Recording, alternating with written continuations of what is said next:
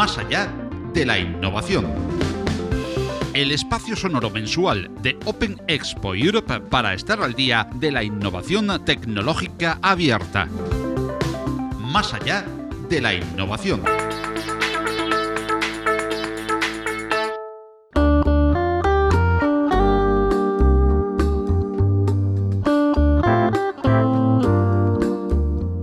En la recta final del 2019 tuvimos el placer de recibir, en Más allá de la innovación, a Monse Guardia Well, General Manager de Alastria Blockchain Ecosystem. Con ella mantuvimos una muy interesante charla sobre la cadena de bloques y Alastria, que dividimos en dos partes, de la que en el podcast de hoy ofrecemos la segunda mitad. En el primero de los capítulos, que te animamos a oír si aún no lo has hecho, profundizamos con Monse Guardia sobre el papel y las actividades de Alastria e incluso conocimos el origen del nombre de la organización. Lo que queremos es hacer innovación y hacer y construir futuro. Alastria va de construir futuro y también porque había eh, otro Alastria se da también a, una, a un insecto que da luz por la noche, o sea que también nos interesa mucho esta analogía de poder alumbrar en, una situación oscura, en una situación donde necesitamos tener una luz, pues Alastria también tiene ese nombre para este insecto. Y finalmente Alastria también es un grupo de música australiano, pero en este caso un grupo de heavy metal. Supimos igualmente de la interesante carrera de Monse Guardia hasta la actualidad como General Manager de Alastria. Entonces, pues hacia noviembre del 2018, la junta ¿no?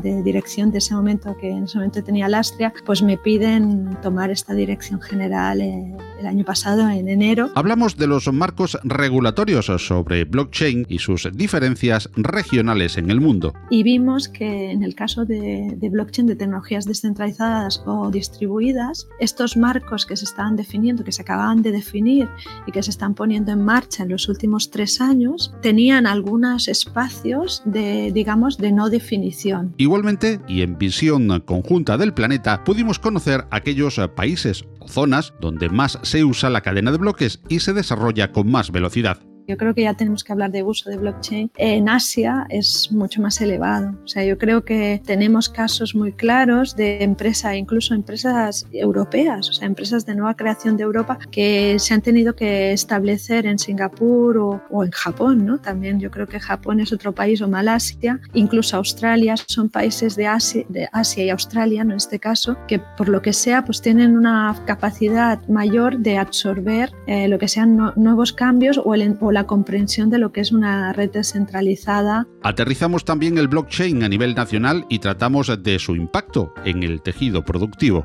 Porque en España el Producto Interior Bruto es un 80% generado por pymes, o sea que, que, realmente si no hacemos llegar esta tecnología o a, las pymes, eh, perdemos mucha capacidad de, de creación de nueva economía y de creación de nuevos empleos. Y concluimos la primera parte de la entrevista hablando de las posibilidades prácticas de acometer proyectos basados en blockchain en una organización al final le cuesta más o menos menos de 24 horas en, colocar su nodo en la red Alastria y le cuesta lo que sería una persona ¿no? que esté pues vigilando, mirando, estructurando esta, esta infraestructura. Los costes son muy bajos. En la segunda parte de la entrevista a Monse Guardiahuel, que nos ocupa hoy, hablaremos de generación de empleo y negocio alrededor de blockchain. Haremos parada en el cambio climático, en cómo ayuda a blockchain o en los posibles eh, perjuicios, si los hay. Por supuesto, no faltará un repaso a Convergence, el gran evento mundial de la cadena de bloques celebrado en Málaga el pasado mes de noviembre del 19. Nos introduciremos con Monse en un novedoso actor en TI que apenas comienza a asomar, la conectividad cuántica, y terminaremos conociendo sus opiniones sobre las tecnologías en tendencia para el 2020. Todo ello en la segunda parte de esta entrevista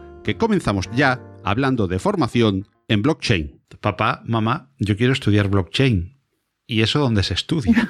¿Cuál es, la, verdad. ¿cuál es la formación? en, qué hay que formarse para, para formar parte, digamos, de, de, la cadena blockchain a nivel técnico o quizás a nivel empresarial, quizás la parte negocio se tenga que fundir eh, con la parte técnica, se pueden hacer divisiones. En definitiva, ¿dónde se forma uno en blockchain, en los diferentes aspectos de blockchain? Sí, la pregunta es, es, muy buena, te voy a decir por qué, ¿no? Porque nosotros ahora, hoy en día, no decimos, ¿dónde me formo en, Internet? ¿Sabes? O sea, eh, actualmente estamos usando todos ya Internet, pero no, no tenemos esa idea de que nos formamos en Internet. Pero en cambio, estamos poniendo nuestros portales de e-commerce, ¿sabes? Estamos trabajando eh, y hacemos negocio encima de Internet. Entonces, creo que, que tenemos la gran oportunidad con blockchain en definir ¿no? Qué significa formarse en blockchain y hacia dónde nos orientamos. Yo voy a decir primero, si, queremos capacidad tecnológica, que es lo que ahora necesitamos, ahora estamos en un desarrollo de una tecnología que es emergente, o sea, que está madurando mm, año a año pero que no tiene tantos años. ¿no? Bitcoin empezó en el 2009, eh, son 10 años, pero realmente tecnología de plataforma descentralizada o distribuida empezamos a verlas desde el 15, ¿no? No, no, no son tantos años, cuatro años, tres años de maduración es muy joven. Entonces necesitamos expertos, tecnólogos. Para, para, formarte como tecnólogo has de tener una base para mí de y es importante, ¿no? Una base de ingeniería de software o ingeniería de telecomunicaciones y electrónica, has de un poco tener esa base y la gente que, que, ha entendido el blockchain muy rápidamente en este sentido tecnológico es gente que viene, que, que ha trabajado con infraestructuras ya de cloud, o sea, que entiende ya qué es un cloud, ingenieros que han pasado, o, o ya no ingenieros, pero gente de software o gente de hardware, de informáticos que han pasado por la vertiente tecnología cloud, tecnología de nube, o programadores que han pasado por la fase Java o COBOL, imagínate. O sea, programas, lenguajes que tienen un algoritmo y que no son solo software de frontal, no, son, no estamos hablando aquí de una tecnología que llamamos los informáticos de, de visualización o de user experience, no, aquí estamos por detrás, ¿no? una tecnología de transmisión de datos, de transmisión de información, plataformas de comunicación. ¿no? Esto para, para ver pues quién está estudiando o quién puede avanzar y ser un buen, eh, digamos, técnico en blockchain? Pues yo te diría estos perfiles. Pero es que blockchain no solo necesita técnicos en absoluto, ¿no? Lo que estamos viendo es que la transformación y el uso potente de esta tecnología viene desde la parte de procesos, o sea, de, de personas que tienen la capacidad de poder identificar ¿no? la secuencia de pasos que se hacen en un intercambio de información. Eh, gente de supply chain, gente que venga de automatización o, de definición de procesos entre varios actores, eh, gente que define esto, cómo va un flujo de información de un lado a otro y con quién. Eh, yo, yo, en muchas casos he dicho expertos en comunicación, en, ciencias de la información, o sea, incluso yo creo que tienen una capacidad o abogados, ¿no? o gente que viene de las letras, pero, en el mundo, pero de un mundo en el cual un contrato se estructura por cláusulas y una cláusula es dependiente de otra cláusula. Este tipo de visión del mundo se acerca mucho a lo que se necesita cuando estás escribiendo lo que llamamos una DApps, una aplicación descentralizada, o sea, un uso de la tecnología descentralizada desde el punto de vista funcional. Y como es un cambio, ¿no? O sea, es una nueva forma de ver, los intercambios de información, aquí sí que se necesita gente con esta actitud emprendedora, creativa, ¿no? saber salir de la zona de todo lo que ya conocemos y cómo lo hacemos e intentar investigar eh, cómo hacer cosas distintas. Entonces, perfiles multidisciplinares, ¿no? con una visión legal, pero a la vez con, con, interés en tecnologías de información, o personas de perfil de tecnologías de información, pero con esa visión más funcional. Eh, este es el tipo de, de, perfil que encaja muy bien con los cursos actuales que hay. Entonces, me preguntabas por la formación. Nosotros en Alastre actualmente eh, tenemos 47 socios, que son universidades privadas, públicas y, y escuelas de negocio. Y, con ellos estamos creando, en nuestra página web podréis ver una serie de cursos que estamos creando desde cursos para mejorar eh, el conocimiento tecnológico hasta cursos para trabajar lo que es la parte jurídico-legal, o sea, ver los marcos que, donde esos marcos que decíamos antes que falta acabar de definir como cursos a nivel de economista o, económico financiero para acabar de definir, que, que, aún estamos trabajando en ello, cómo se realizaría contabilidad de triple entrada, bueno, elementos que son clásicos de finanzas en empresas donde tienes, ahora vas a tener una complejidad adicional que vas a tener apuntes contables en no solo cliente-proveedor, sino también tu partner de ecosistema. Estamos creando una nueva forma de relacionamiento entre varias empresas que va más allá de una joint venture o de una UTE. Entonces, en todo esto hay que trabajar, hay, hay que estudiar todavía. Espero que notarios, contables y, otras personas cuyo trabajo cambiará en los próximos años os habéis apuntado allí estos, estos truquillos de, formación porque seguramente eh, toque reciclarse dentro de, de algunos, tal vez décadas y, y cambiar, ¿eh? Bueno, pero, tal vez es un poco sarcástico, ¿no? Lo que estoy diciendo. Pero, pero al final El, em, el, empleo cambia, ¿no? Y los trabajos cambian y, y seguramente pues esta tecnología cambie muchísimas cosas, ¿no? Bueno, te voy a decir un, algo que yo, de mi año, ¿no? que he estado viendo varios colectivos y estoy muy feliz de ver como, por ejemplo, eh, hay un colectivo que es el de los archiveros, ¿no? Eh, pues esas personas que, que, se hacen cargo de los patrimonios artísticos, desde el patrimonio artístico, el patrimonio histórico o simplemente todos los archivos de una empresa a nivel, a nivel histórico, ¿no? Todos esos documentos que has de tener o que debes tener y que los has de archivar y esa profesión que es el de archivero, que es una profesión que igual no conocemos todos, pero es muy importante tanto en empresas como en administraciones públicas. Vimos, hemos descubierto, ¿no? después de hacer un taller, que blockchain es una herramienta mm, imprescindible para ellos a nivel, a nivel de digitalización y que les permite dar tener más libertad, o sea, sin, sin tener que pasar por el escaneo de un, de un documento histórico, ¿no? que siempre hemos pensado en digitalizar, en los últimos años, pues, y, muchas veces digitalizamos y esto nos produce un, cierto, digamos, dolor porque aparecen actividades que no teníamos en cuenta y es un esfuerzo adicional. Pues bien, hacer, y, y, esto, por ejemplo, nos pasa en todos los campos, ¿no? Yo siempre pienso, ¿por qué una enfermera en un hospital, una enfermera que tiene una vocación de curar y de estar al lado del enfermo, pasa igual de sus horas de trabajo, más de la mitad delante de un ordenador verificando datos, ¿no? Entonces, algo ha habido, algo en la digitalización no hemos hecho bien, ¿no? Si, tenemos buenos profesionales con vocaciones concretas que precisamos y al digitalizarlos les hemos quitado tiempo y espacio para hacer lo que realmente ellos eh, tienen vocación de hacer y precisamos socialmente.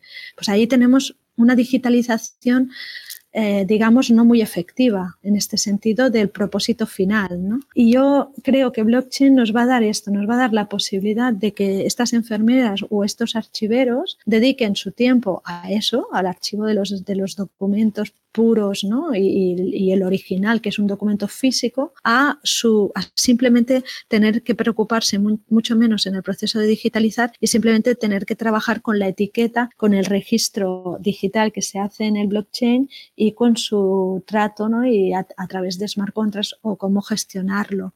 ¿Ves? Eh, yo creo que ahí es donde, Filipa, hay mucha oportunidad para muchas profesiones, no solo de transformarse, pero de transformarse otra vez a lo que originalmente era su vocación, que, me parece un punto de vista que a veces hemos olvidado. ¿no?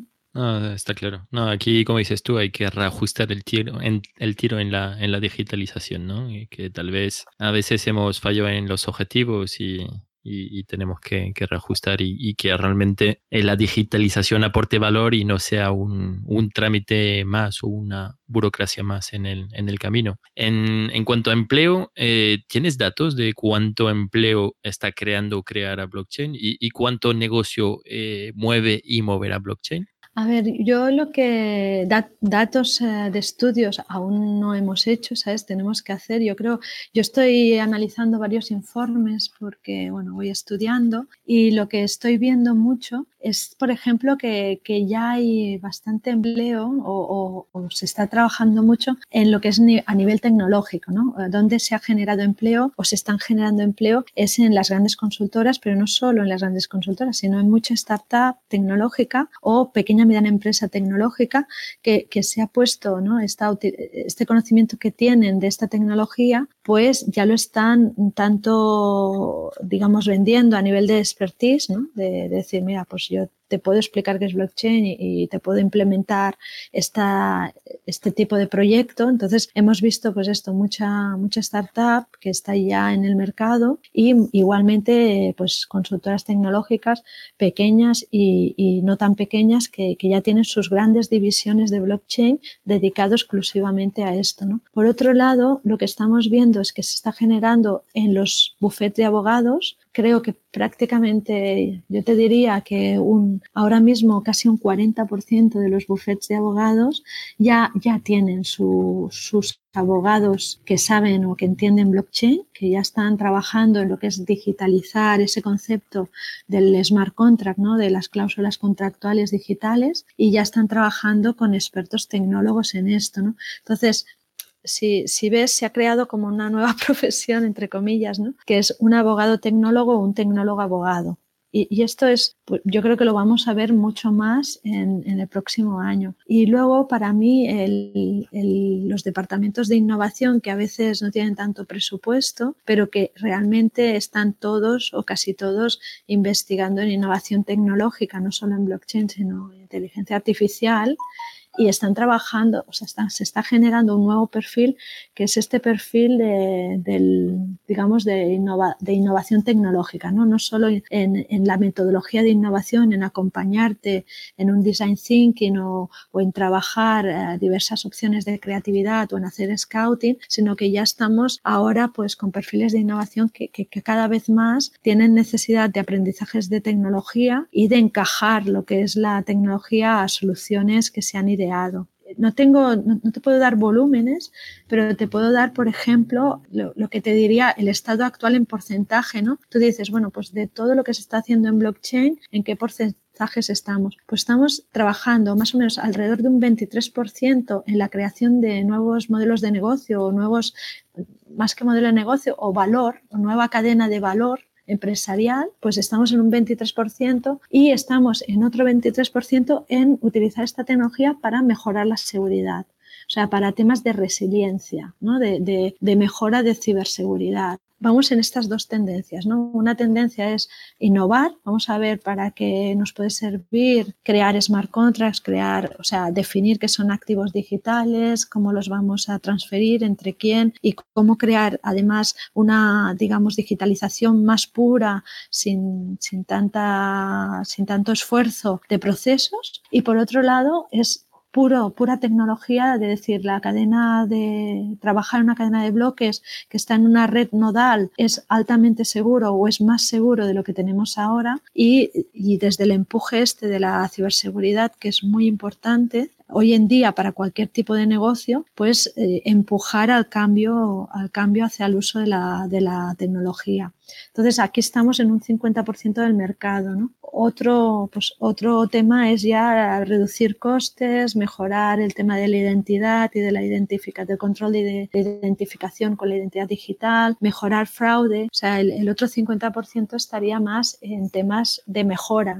Pero yo creo que en temas de empuje de innovación y empuje va a estar alrededor de esto, de un empuje debido a que mejoras ciberseguridad o un empuje porque realmente se crean nuevas cadenas de valor. Has hecho mucho hincapié en tu respuesta, Monse, en algo que, que bueno, que, todos relacionamos fuertemente con eh, blockchain, que parecen los dos eh, principales eh, valores que aporta, que son la, seguridad y la transparencia. Pero aparte de ello, tú que estás en el meollo de la cuestión, rodeada de, blockchain por parte empresarial y en, punta de lanza tecnológica de esta tecnología, ¿hay alguna otra skill que podríamos llamar dentro de, de blockchain que no sean esa seguridad y transparencia que bueno, parece que notamos todos y que es como la que más se publicita y que sea un aspecto de valor que esté prácticamente a la altura de esas dos que tan importantes son en blockchain? Sí, mira, yo siempre, y creo que eso va a ser el reto que tenemos todos encima de la mesa, y nosotros en Alaste hacemos mucho hincapié en el sentido de pensamiento sistémico, o sea, de, visión sistémica de lo que estás haciendo en un negocio, cómo vas a hacer. Y, blockchain es una red nodal, entonces el gran cambio va a ser tu capacidad de colaborar, tu capacidad de establecer relaciones empresariales de colaboración para un uso óptimo de esta tecnología. Si, si tú no, si como empresario no consigues tener una, vis, o sea, una visión, digamos, no es holística, sino es simplemente un pensamiento sistémico, donde tú estás viendo a tu empresa eh, al, ¿no? Con, con, todo tu ecosistema de, de, proveedores, clientes, competidores, e, eso que, que, es un ecosistema donde tú eh, tienes una relación uno, uno a uno con cada uno de los actores, eh, yo creo que el que va a sacar más ventaja es el que vea una relación multiparty, ¿sabes? De muchas partes en un mismo, en un mismo ecosistema. Entonces, vamos a ver eh, grandes proyectos tractores, ¿no? una, una, cosa trascendental como la salud o las finanzas o, los seguros, los vamos a ver hibridados, ¿no? O la inmobiliaria. O sea, es esta visión, o sea, elevarse un poco y ver esos casos de, uso, esas necesidades que tenemos los individuos de tener servicio y que sea un servicio multi, multiactor, ¿no? Al final, pues que me pueda vender el coche al mismo tiempo me da, me da la capacidad de alimentar el coche, ¿no? De, energéticamente, al mismo tiempo me da la capacidad de explicarme por dónde voy a ir con ese coche y al mismo tiempo me da la capacidad de tener un seguro y hacer unos pagos. Y al final, igual no necesito un coche que sea mío, sino necesito simplemente una, una movilidad pues todo este mundo que es, que es, que es un mundo de, de, una visión más sistémica de todo lo que puedo hacer, eh, yo como individuo, eh, si, si, yo como empresario consigo hacer las relaciones, consigo colaborar con agentes que realmente son los que nos van a permitir entre todos dar ese servicio final, ahí va a estar la, la gran diferencia ¿no? de, de, cómo usas blockchain para, para tu ventaja competitiva. Y esto ya te digo, es, es una capacidad a nivel de gestión que, no tenemos por qué tener los gestores, ¿sabes? Que esta, esta visión de, de, de relacionamiento transversal no, no es necesariamente lo que nos han enseñado de, por, de norma en, los, en, las escuelas de negocio. ¿no? Y ahí es donde hay el gran salto, o sea, cómo vemos una nueva forma de gestionar las empresas en las cuales ya no vamos solo a, la cadena de valor tradicional, sino que estamos estableciendo nuevas cadenas de valor. Y has hablado, Monse, de lo que los casos de uso que se están llevando a cabo en, en cuanto a blockchain, pero cuando hablamos del estado del arte de blockchain, por ejemplo, o hablamos de blockchain desde un punto de vista puramente técnico o empresarial, eh, quizás estamos hablando todavía de temas más eh, en estado experimental, pero el ciudadano de a pie eh, puede aterrizar ya y puede notar en su día a día, digamos en un volumen suficiente o notable, el blockchain en algunos de los aspectos eh, que subyacen algunas de las tecnologías eh, que, que se utilizan cuando estamos a punto de entrar en el 2020?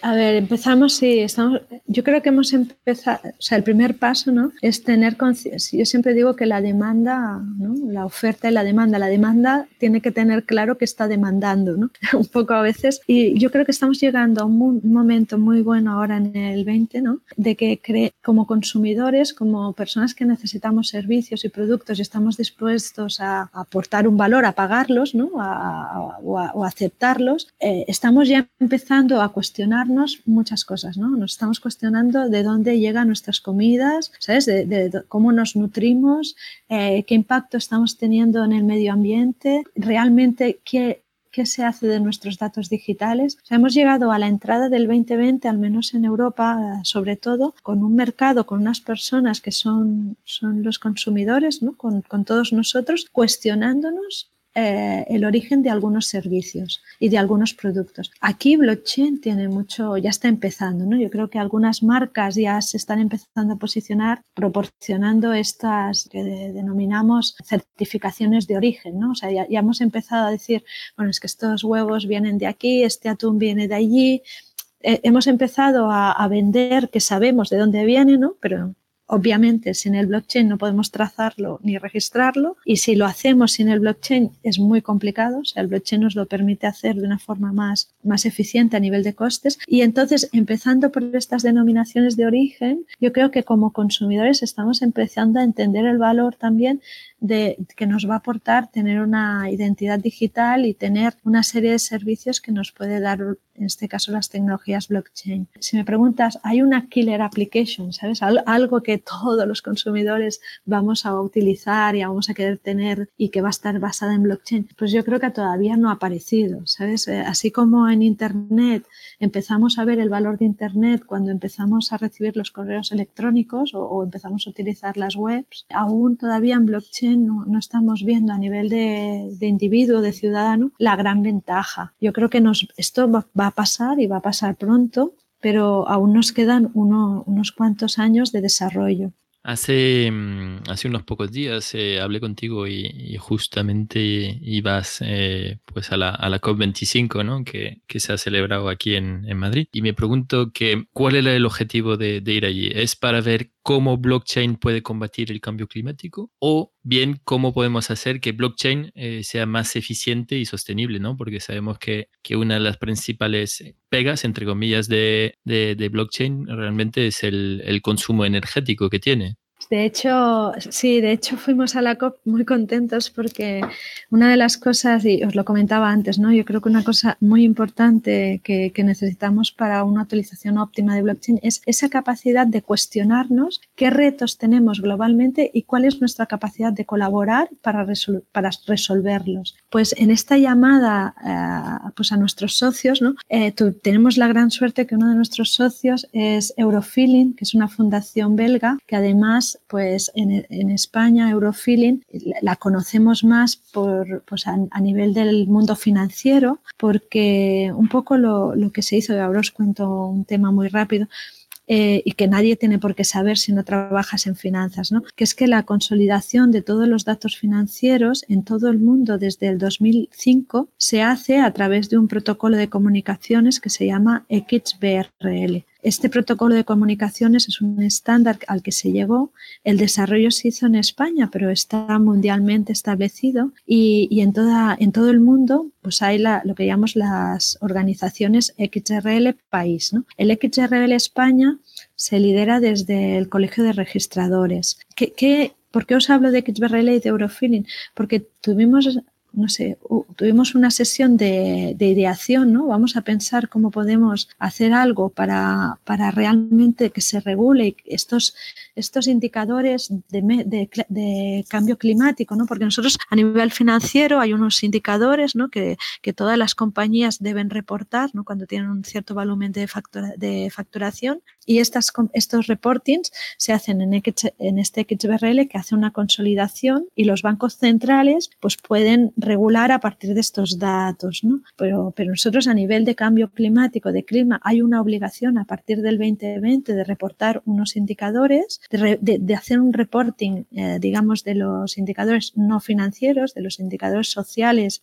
o del área de RSC de las empresas pero no, no hay un estándar, que, digamos una forma fácil de comparar indicadores y, de registrar indicadores. Entonces nosotros lo que hemos hecho es, hemos trabajado en la idea de, utilizar el XBRL en blockchain, ¿no? que esto ya lo hemos probado y funciona, y ahí apostar ¿no? por, por recoger los informes que ya se están haciendo, los informes medioambientales que ya se están haciendo por las empresas, e identificar los indicadores que hay en estos informes, en estos reporting, indicadores medioambientales que nosotros podamos etiquetar y grabar en la blockchain para que a la larga, si entre todos nos comprometemos a reportar sobre ese indicador en la blockchain, podamos tener todos los que estamos en la red blockchain una consolidación y un informe que sería equivalente al que tendría un regulador. De esta forma, de aquí a Glasgow, ¿no? Podríamos y podremos tener, aunque no haya un regulador, ¿no? aunque no haya un regulador de, de, lo que llamamos los indicadores no financieros, pero sí, si nuestro compromiso es reportar en la blockchain como sociedad, como, como país,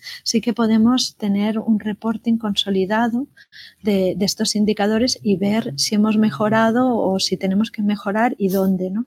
Un poco el tema del cambio climático y cómo lo atacamos, eh, yo, nosotros pensamos que si tú no tienes una medida que puedas ir trabajando y unas acciones muy concretas y específicas, al final es demasiado grande, ¿no? Es un, es un reto muy grande que, que, estamos un poco bloqueados por, por, por, una toma de decisión o por, o por simplemente una visión más individual. Si nosotros conseguimos reportar en la blockchain y hacer que este, que este, digamos, que este mecanismo funcione, es una herramienta para las grandes empresas, pero para todos en general, de poder optimizar el esfuerzo que realizamos en hacer estos, en estos informes y compararnos y poder extraer una visión más global de dónde estamos a nivel de, de esta medida de, de, impacto climático y medioambiental. Esto por un lado, ¿no? O sea, que sería utilizar blockchain para realmente como una herramienta que nos permita visualizar dónde podemos actuar a nivel de mejora en el tema de clima. Luego me preguntamos por otro lado, ¿no? Si blockchain es cada vez uh, tiene su impacto medioambiental, ¿no? Correcto, si sí si yo hago, utilizo blockchain, significa que estoy dejando más huella de carbono. Bueno, no, es tanto así como, como gasto de energía. A ver, nosotros eh, desde el inicio, ¿no? Blockchain, en eh, el inicio, ¿no? Con Bitcoin, Bitcoin tiene un algoritmo que es la prueba de trabajo, la prueba de esfuerzo, de trabajo, la proof of work, que eran algoritmos que, y que son algoritmos que demandan mucha máquina, demandan mucho cálculo computacional, con lo cual muchos ordenadores, ¿no? Que están gastando energía para, para para minar, o sea, para hacer la, lo que se llama encriptar, desencriptar y, y etcétera. Pero esto hace 10 años. O sea, ¿qué ha pasado desde hace 10 años? Porque todos estos algoritmos se han optimizado. ¿no? Cada vez más los ingenieros de software eh, están trabajando en algoritmos más eficientes, de menor uso del hardware y cada vez más los ingenieros de hardware, de electrónica, están mejorando en reducir, ¿no? en hacer máquinas más, más potentes. ¿no? Entonces, yo creo que un campo en el cual se ha desarrollado y, se está desarrollando de una forma espectacular es la, la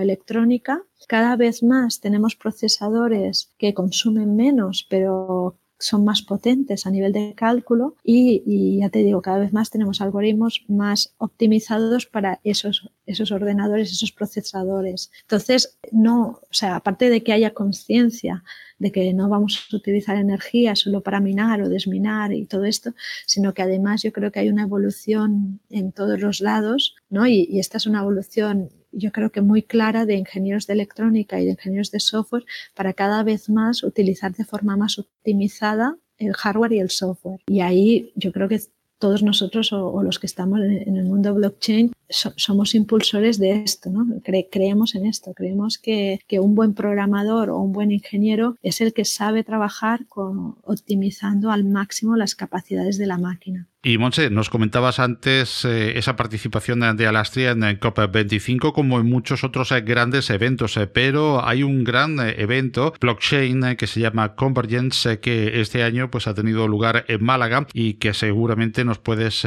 comentar cuánto se ha aprendido de allí y bueno, aunque sea en un resumen muy breve lógicamente, cuáles han sido las principales conclusiones y qué es lo que se ha podido aprender de ese Convergence de Málaga. Sí, a ver, sí, efectivamente. Bueno, yo creo que ha sido unos, uno de los grandes hitos conseguidos en el, en el 19, ¿no? Ha sido el primer congreso global y cuando digo global han sido 53 países y ese es un, yo te diría que ese sería uno de los primeros eh, grandes hitos que ha sido lleva, llevar, traer 53 países a nivel desde gobierno, ¿sabes? Desde administración pública, empresarial y academia a hablar de blockchain a nivel transversal. Y yo creo que uno de los grandes resultados ha sido, primero, para la Comisión Europea, pero también para nosotros, INAPA y Alastria, de poder escuchar lo que se estaba haciendo tanto en Asia como en África como en Américas y poder tener esa esa visión mundial de dónde estamos a nivel de regulación. Esto sería lo primero, ¿no? Yo creo que, que se ha hablado muy bien de, de, apuestas que se hicieron en Japón a nivel de regulación y, cómo están viendo el futuro de, por ejemplo, las stable coins, ¿no? ¿Qué, qué, va, ¿Qué va a ser esto mundialmente? Se ha hablado menos de tecnología, pero hemos también visto la importancia de lo que será la convergencia tecnológica. Sea, ya no solo hablar de blockchain, pero sobre todo hablar de blockchain, Internet de las cosas, blockchain, inteligencia artificial, blockchain y cuántica y ahí es donde también ha sido un congreso interesante, ¿no? No, no tanto bajar al detalle tecnológico de blockchain, que esto no lo hemos visto, sino que hemos visto mucho de lo que sería la convergencia tecnológica y nuevos casos y nuevos modelos. Ha habido, se ha hablado mucho de gobierno y de políticas, eh, de la transformación que puede haber y, y, que debería haber en administración pública y en la cercanía, la cercanía que tienes de, de lo que sería una administración pública a un ciudadano, o sea, realmente de cómo se puede llegar desde el gobierno a cada uno de los ciudadanos y se ha hablado de ahí de identidad digital muy importante. O sea, yo me llevaría esto, ¿no? Me llevaría tema de regulación, una visión global, 100%, tema de identidad digital, dónde estamos y hacia dónde vamos, tema de acercar y de potencial cambio de, de visualizar un gobierno digital o, o, qué entendemos por un gobierno digital a nivel mundial y final y aquí también el tema de las de las stable coins de cómo vamos a ir y que se y que va a ser lo que sería la, los criptoactivos o los o los activos digitales ha hablado también de esto y, y finalmente de convergencia tecnológica en este caso, el, el, nombre del evento es más fácil de, de, adivinar de dónde viene, ¿no? No es como Alastria que, que al principio preguntaba Paco, eh, convergencia, convergence, es más, es más intuitivo. Eh, has hablado de computación cuántica, es una de las temáticas que, que has tocado eh, durante este, este evento y justamente antes de la entrevista, pues me hablabas que una de las temáticas que habías tocado era conectividad cuántica y relación con el blockchain. Así que si nos puedes hablar en, en un par de minutos de, de lo que se trata y, y de que lo, qué impactos eh, realmente tiene esta conectividad cuántica o, o, o masa de computación cuántica con, con, el blockchain? Sí, por supuesto. Hemos hablado, antes hablábamos de sostenibilidad, ¿no? Hablábamos de sostenibilidad, de cómo las nuevas tecnologías o la electrónica y, y el software eh, debían ser desde el diseño sostenibles y lo que nos está pasando y donde estamos viviendo ahora, estamos viviendo en un gran avance de lo que son las tecnologías cuánticas, ¿no? Desde el punto de vista de la física cuántica, pero más relacionado con, con lo que sería la computación cuántica y su evolución. ¿no? Ha, ha, habido una evolución, digamos, muy acelerada en los últimos dos años y sobre todo en el 19 y ahora ya estamos con ordenadores cuánticos que antes costaba mucho esfuerzo y mucho dinero y ahora las grandes empresas las están acercando cada vez más a precios más bajos y cada vez más estamos trabajando en ese desarrollo y el reto que tenemos no solo es de computación cuántica, pero ya es de conectividad cuántica. O sea, ¿cuándo y, seremos, cuándo será posible conectar máquinas y utilizar lo que seríamos redes de telecomunicación y que sean telecomunicación cuántica, comunicación cuántica o conectividad cuántica. Para llegar a hacer esto, eh, lo que sí que vemos y de lo que hemos hablado es que lo que nos permite el blockchain es su arquitectura digital. Trabajar con una red nodal no tanto centralizada en un solo ordenador, pero sino distribuida en múltiples ordenadores que se van conectando. Esa arquitectura es la base de lo que sería la, la arquitectura ideal ¿no? para cuando lleguemos a hacer conectividad cuántica, que aún no hemos llegado a nivel de tecnología, pero que ahí es donde podremos tener esta evolución. Y a nivel de blockchain, lo que sabemos seguro es que, y, por ejemplo, Sergio Boixo, que os lo recomiendo, es español, está trabajando en Google y es el primero que ha conseguido que funcione un algoritmo cuántico en un hardware cuántico, pues ahora nuestro reto es que el hardware actual que tenemos desplegado en todos los sitios del mundo pueda, pueda tener algoritmos cuánticos que funcionen y, y, ahí estamos, o sea, intentando pues, pues que el blockchain que se diseña actualmente ya tenga, tenga en cuenta la criptografía, digamos, segura y la criptografía de evolución con, con algoritmos cuánticos y que la red nodal sea la base para la conectividad cuántica. Realmente yo creo que eso daría para eh, pues eh, que, que, volvamos a hablar el año que viene y, y hacer una temática ¿no? Eh, específica sobre el tema de conectividad cuántica. Está abierto pues si en 2020 o 2021 eh, pues quiere volver a participar o, o participar en conjunto con, con Sergio Bolcho pues, pues adelante. Estaremos encantados de, de contar sobre una temática eh, pues específica sobre computación cuántica o conectividad cuántica, por supuesto. No, es, es, algo que está evolucionando muy rápido. Entonces, eh, el tema es este. Para nosotros es que los diseños de blockchain lo tengan ya en cuenta desde el, desde el diseño, ¿sabes? Que, porque al final estamos hablando de criptografía, o sea, de, romper y, y securizar llaves criptográficas, pues que ya las comunicaciones que se hagan en blockchain en el 2019 ya sean lo que se llama quantum, quantum resistant, o sea, que sean resistentes a los, a los algoritmos cuánticos y precisamente has apuntado algunas de las cosas en las que se está mm, trabajando. Yo te preguntaría no solamente por las cosas más específicas, eh, sino por las ah, tendencias dentro de blockchain. Hablemos primero solamente dentro de blockchain. Las ah, tendencias eh, que ves eh, para, pues este, quizás vayámonos a un lustro, ¿no? En este primer lustro de la década en la que estamos poniendo ahora los pies del 2020. ¿Cuáles crees que serían las tendencias dentro de blockchain para los próximos años inmediatos? Yo te diría que hay tres campos de trabajo. ¿no? El, primero eh, sería un poco el más obvio, que es el de definición final de qué es un, lo que llamamos un activo digital o una moneda digital. Eh, vamos a ver, y, ya lo estamos viendo a principio de este año 2020, de 20 vamos seguro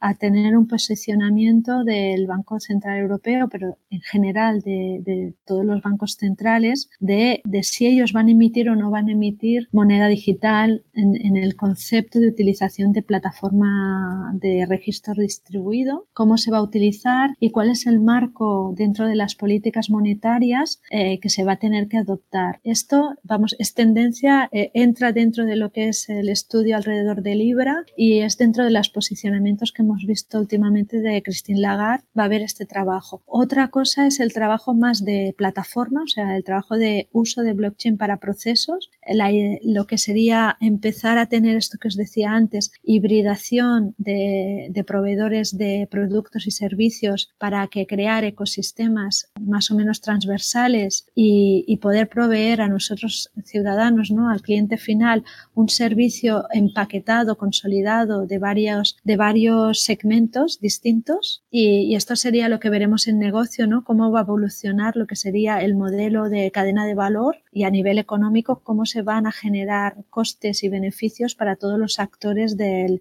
ecosistema. Y la, y la, otra, la gran tendencia, y, ya estamos viendo que es una realidad, es la definición de identidad digital que va más allá de identificación, autentificación y autorización, sino la identidad de tanto personas físicas como jurídicas, como cosas y como, como animales. O sea, esa identidad pura, ¿no? el hecho de yo existo en el mundo digital y yo tengo mi identidad digital y la utilizo en las blockchain con algunos servicios y productos. Vamos a ver trabajo en las tres áreas y, en global en el marco regulatorio. Y a nivel global, si eh, ya dejamos de lado blockchain, ¿cuál sería para ti las tendencias tecnológicas para, para 2020?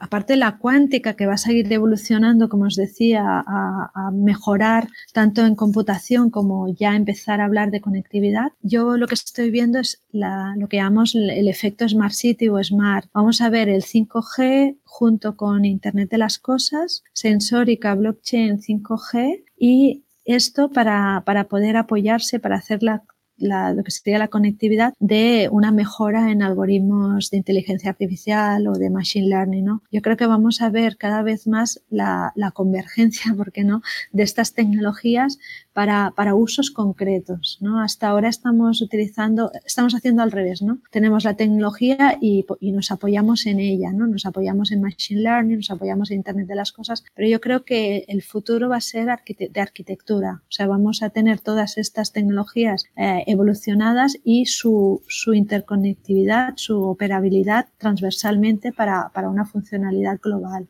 que solo falta que, realmente en este conjunto de, temáticas, pues esté también el tema de, Edge Computing, ¿no? Para, para cerrar un poco el círculo de, objetos o de, cosas que, se van a, interconectar las unas con las otras, ¿no? Sin duda, yo creo que Edge Computing, vamos a hablar mucho más de ello y, y, no, y no he entrado en detalle, pero para mí la evolución en nanotecnología y en materiales de la electrónica eh, es que es la como si el habilitador, ¿no? todo lo que vamos a poder hacer va a ser eh, debido a una evolución en, nanotecnología y en hardware. Y esto yo creo que es quien va a liderar, ¿no? El, primero que pueda sacar en nanotecnología algún tipo de funcionalidad o un hardware más robusto eh, nos va a permitir evolucionar rápidamente en todo lo demás. Pues eh, Monse Guardia, muchísimas gracias eh, por haber compartido este tiempo de podcast aquí en Más allá de la innovación y por habernos arrojado luz sobre muchísimos aspectos de blockchain desde Alastria y por supuesto también desde las muchas empresas que están trabajando desde el punto de vista técnico, desde el punto de vista de negocio sobre esta tecnología que sin lugar a dudas, hablando de tendencias como hemos terminado hablando en nuestro podcast va a seguir siendo tendencia en esta década que comenzamos eh, prácticamente a echar a andar en, este, en esta década de los 20 eh, y en la cual eh, pues blockchain se unirá a todas esas otras tendencias de, las cuales también hemos tenido el gusto de comentar con la mirada siempre interesante de Monse Guardia sobre estas tecnologías que están en la innovación y más allá de la innovación en muchos casos como reza el título de nuestro podcast y con quien